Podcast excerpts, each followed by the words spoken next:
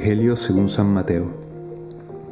En aquel tiempo, cuando Jesús llegó a la región de Cesarea de Filipo, hizo esta pregunta a sus discípulos. ¿Quién dice la gente que es el Hijo del Hombre? Ellos le respondieron, unos dicen que eres Juan el Bautista, otros que eres Elías, otros que Jeremías o alguno de los profetas. Luego les preguntó, ¿y ustedes? ¿Quién dicen que soy yo? Simón Pedro tomó la palabra y le dijo, Tú eres el Mesías, el Hijo de Dios vivo. Jesús le dijo entonces, Dichoso tú, Simón, hijo de Juan, porque esto no te lo ha revelado ningún hombre, sino mi Padre que está en los cielos. Y yo te digo a ti, que tú eres Pedro, y sobre esta piedra edificaré mi iglesia. Los poderes del infierno no prevalecerán sobre ella. Yo te daré las llaves del reino de los cielos todo lo que ates en la tierra quedará atado en el cielo, y todo lo que desates en la tierra quedará desatado en el cielo. Hoy hacemos un paréntesis, si se puede decir paréntesis, de la cuaresma con estas lecturas porque hoy es la fiesta de la cátedra de San Pedro, de San Pedro Apóstol. Y por eso las lecturas están relacionadas más bien, las lecturas de hoy, con la figura de San Pedro como primer papa y como pastor de la iglesia inicial, eh, digamos que nombrado por Jesús. Aquí una breve anécdota para empezar y luego me meto en un tema más espiritual. Y es que muchos de ustedes que habrán venido a Roma, los que no, sabrán que en el centro de la plaza de San Pedro hay un obelisco. Eh, habrán escuchado la historia algunos de que ese obelisco, no me voy a adentrar aquí porque eh, para explicar todas las razones, porque suena un poco difícil de, de, creer esto, pero en ese obelisco que fue traído de Oriente, muy probablemente vio, fue testigo del paso del pueblo de Israel eh, cuando salió de la esclavitud eh, en Egipto. Y hay bastantes pruebas de que el pueblo de Israel pasó por la zona donde estaba este obelisco. Este obelisco, como saben, obviamente si, si estuvo, si era de esa época, tiene miles de años, ¿no? Eh, luego, eh, interesante también que esto sí es, tenemos digamos más pruebas todavía de que sí estaba este obelisco en el circo de Nerón, que estaría un poco al lado de donde está hoy en día eh, la Basílica de San Pedro. Entonces en ese circo mataban cristianos. En la época de Nerón hubo muchísima persecución. Y bueno, entre ellos uno de estos cristianos muertos fue San Pedro, que fue crucificado en el circo de Nerón.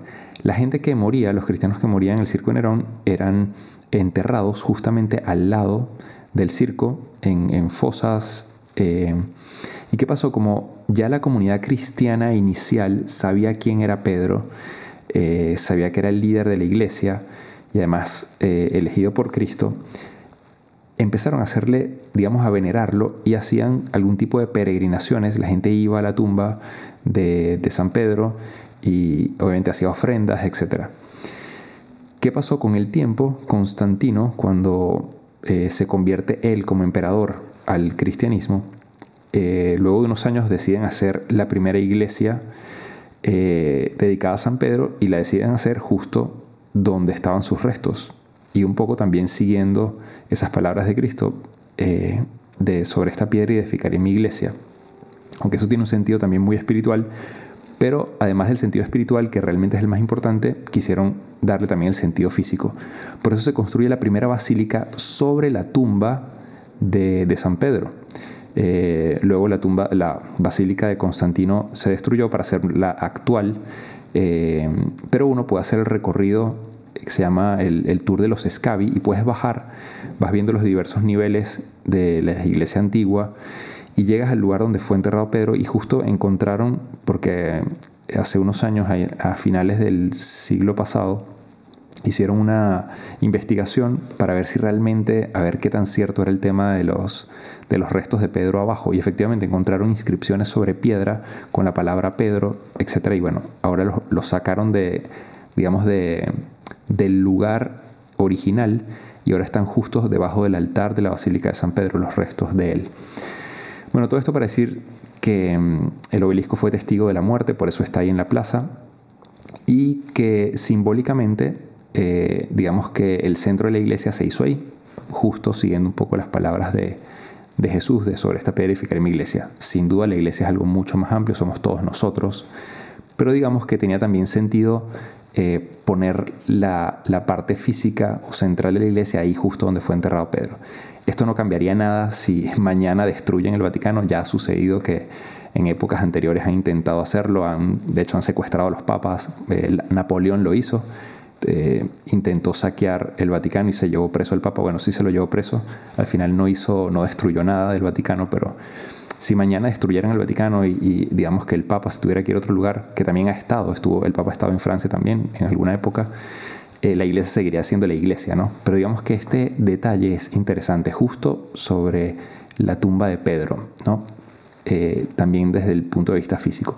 Ahora bien, el punto de vista espiritual es que Pedro es de alguna manera, y los representantes, sus sucesores hasta hoy, son como eso, el vicario de Cristo en la tierra, son como pastores que nos ayudan un poco a guiarnos, ¿no?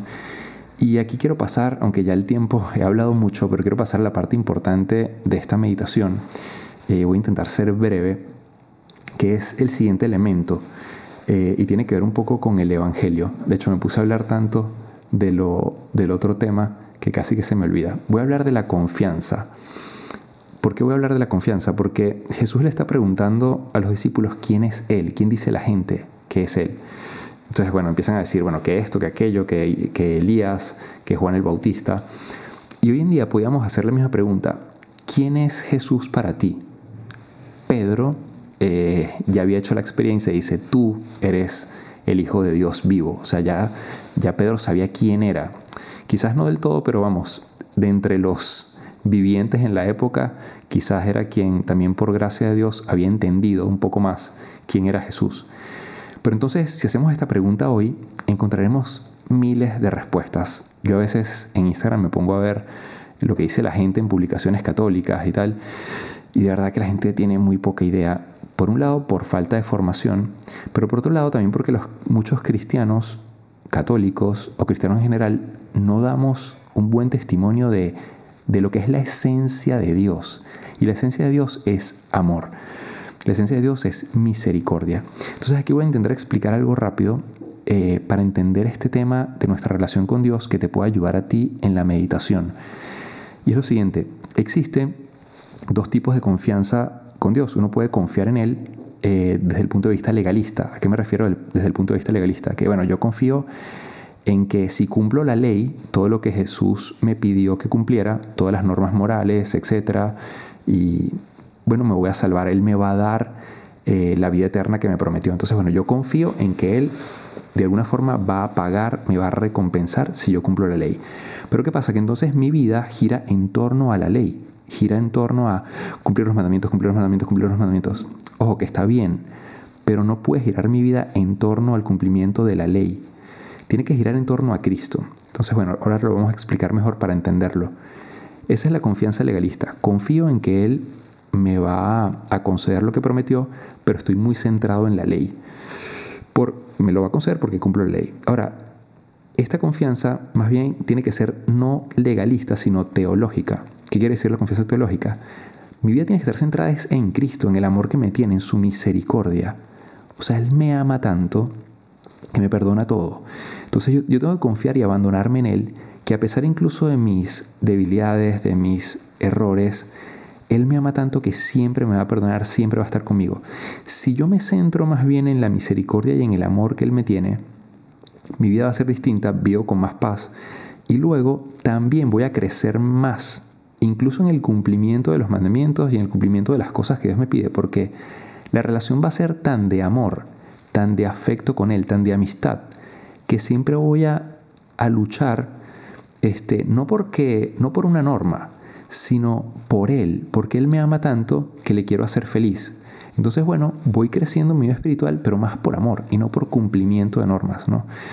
Entonces, hay que centrar nuestra vida, digamos, en una relación íntima con Él. Eso tiene que ser lo principal. Y luego confiar. Confiar en que me ama infinitamente, confiar en que me ama como soy, confiar en su misericordia y entonces mi vida empieza a crecer, mi vida cambia. tengo una relación con Dios distinta. Este tema habría que desarrollarlo mucho más, pero creo que la idea de fondo, espero que la hayan entendido y les ayude.